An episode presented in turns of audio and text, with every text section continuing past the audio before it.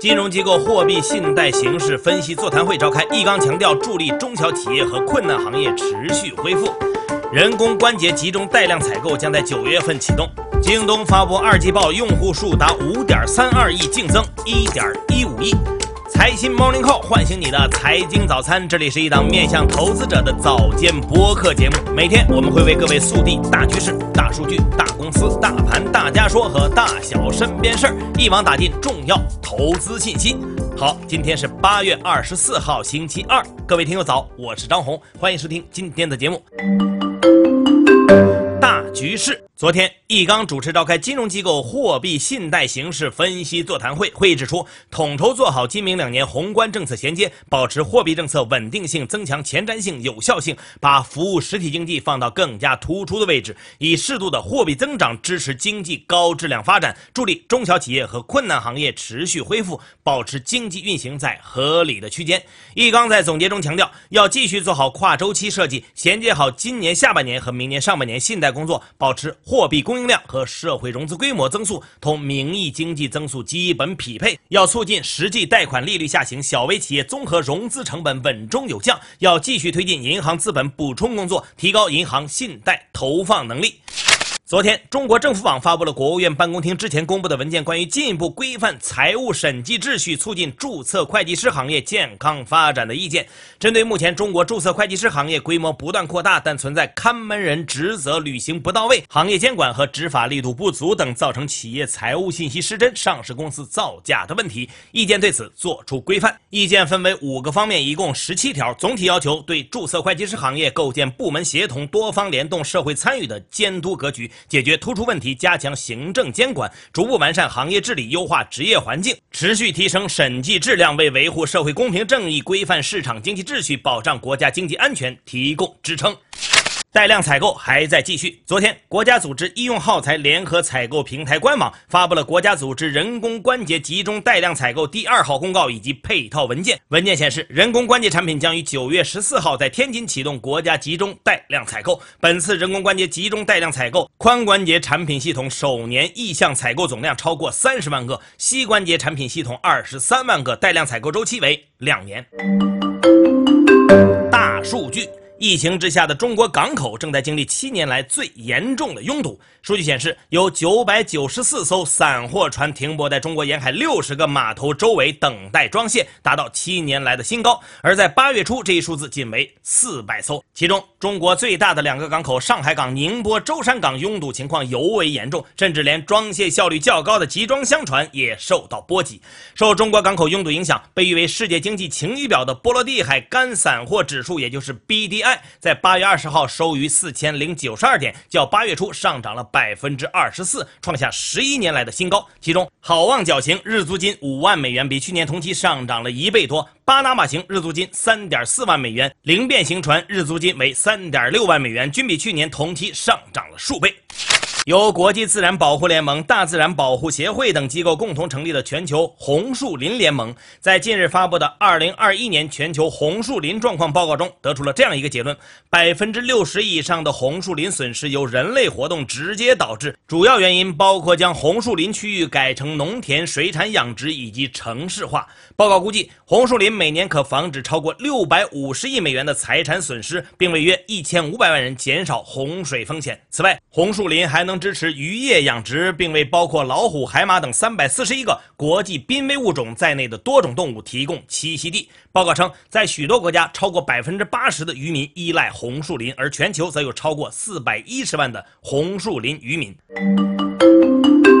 大公司。昨天美股盘前，京东公布了自己二零二一年第二季度的财报。财报数据显示，京东第二季度营收两千五百三十八亿元，超市场预期两千四百四十点二六亿元，同比增长百分之二十六点二三。第二季度经营利润为三亿元人民币，同比下跌了百分之九十四。第二季度非美国通用会计准则下归属于普通股股东的净利润为四十六亿元，上年同期为五十九亿。在活跃用户方面，截至二零二一年六月三十号，京东过去十二个月的活跃购买用户数达到五点三二亿，超市场预估的五点二零九亿，较去年同期净增了一点一五亿，单季新增三千二百万，创下历史最高增量。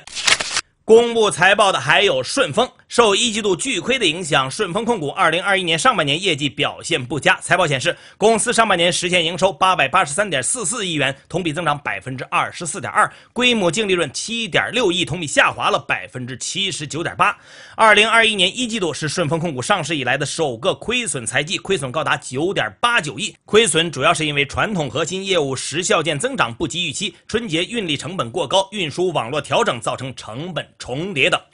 复星医药也发布了半年报，上半年实现净利润二十四点八亿，同比增长百分之四十四点七七。产品线中，汉曲优、苏可欣、汉利康等新品上市及放量。联营公司国药控股业绩同比增长显著，持有的 BioNTech 等金融资产报告期内公允价值上升。大盘时间到，昨天 A 股沪指收报三千四百七十七点一三点，涨幅百分之一点四五；深成指收报一万四千五百三十五点八八点，涨幅百分之一点九八。两市超八成个股上涨，合计成交达一点三二万亿，北向资金小幅净买入。具体来看，国防军工领涨，电气设备、机械设备、采掘等板块涨幅居前。题材概念方面，HIT 电池领涨，钛白粉、航空发动机、高端装备等概念涨幅居前。隔夜美股集体收高，道指涨百分之零点六一，报收于三万五千三百三十五点七一点；纳指涨百分之一点五五，报收于一万四千九百四十二点六五点，创盘中和收盘历史新高。标普指数涨百分之零点八五，报四千四百七十九点五三点。热门中概股多数走高，区块链概念股上扬，兰亭集市涨百分之二十五点七一，图森未来涨百分之十四点八二，尚德机构跌百分之十点六二。另外，此前比特币一举突破五万美元大关，过去一个月暴涨约。百分之五十。大家说。怎样看待当前的财政形势？粤开证券研究院副院长罗志恒认为，总体来看，今年的经济恢复性增长叠加大宗商品价格上涨，带动了财政收入恢复性增长。但紧平衡的大势没改，上半年财政支出节奏偏慢，财政存款余额达到五点四二万亿，明显高于往年的同期。展望下半年，房地产投资和出口有下行的压力，但支出刚性不减，财政收支矛盾依然突出。所以要做好宏观政策的跨周期调节，保持紧。平衡态势，并优化财政支出结构，同时也要防范化解地方政府隐性债务，避免出现系统性风险。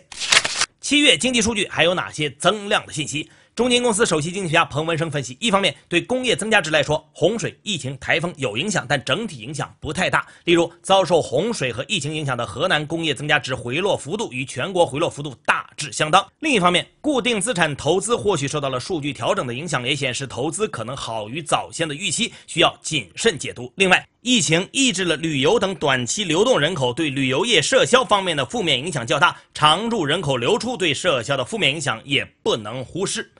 怎样抓住刚性兑付背后的理财大市场？银河证券研究院战略研究员聂无义说：“资管新规颁布以来，打破刚兑净值化管理成为了新的方向，传统资管模式面临巨大的挑战。而刚兑取消之后，居民储蓄的增长速度再度上升，说明居民财富保值增值还存在巨大的理财刚需。”他建议，当前最紧迫的任务是提升储蓄向投资的转化效率，机构转型要选择适配的产品开发策略，并加强客户服务。与营销能力，构建多层次的产品结构和服务体系，全面提升客户服务水平。